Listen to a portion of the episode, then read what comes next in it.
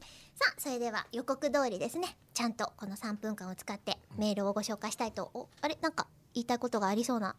えっと言いたいこと常にあるって知ってますか そうですね黙っていられないんですうよんあー愚者ですもんね武者ですうんよわかんないですよあれまあどっちだとも言ってないんですからこの企画言ってますよ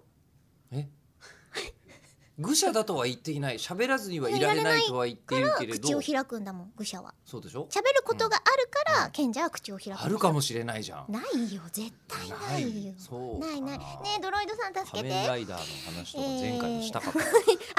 回いそのキャッチコうピんーもうだ、大丈夫です大丈夫ですもう仮面ライダーはも ういいもうなぜかというとですねこの回からうちのマネージャーさんがね参上俺参上してるからです ね最し初てらかっらしクゃライいマッますクねスでございますしよてらっしゃ最初からそう先ほどまでクライマックスでした うんはいはいはい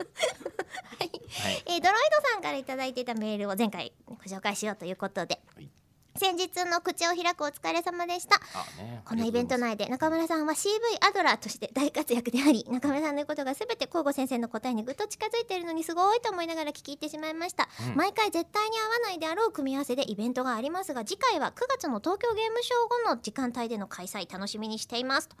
せっかくでもあるんですから次回はあえて TGS 東京ゲームショウの後ということもあるのでゲームクリエイターさんをお招きして雑談するのはどうですか面白いんじゃないかなと思いましたと、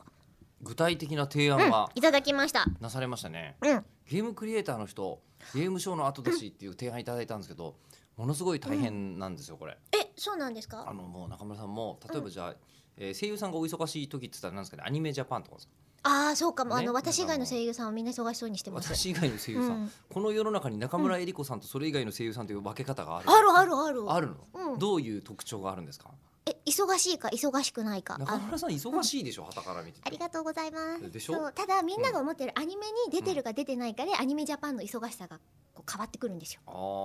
ーでそうまあでもただのねそのうんイベント系でやると、んあのそのえっと声優さんをじゃあアニメジャパンの後だから声優さんを呼ぼうっていうふうに考えたり、はい考えてください、冷静に考えてその時声優さん忙しくないですか、忙しいですか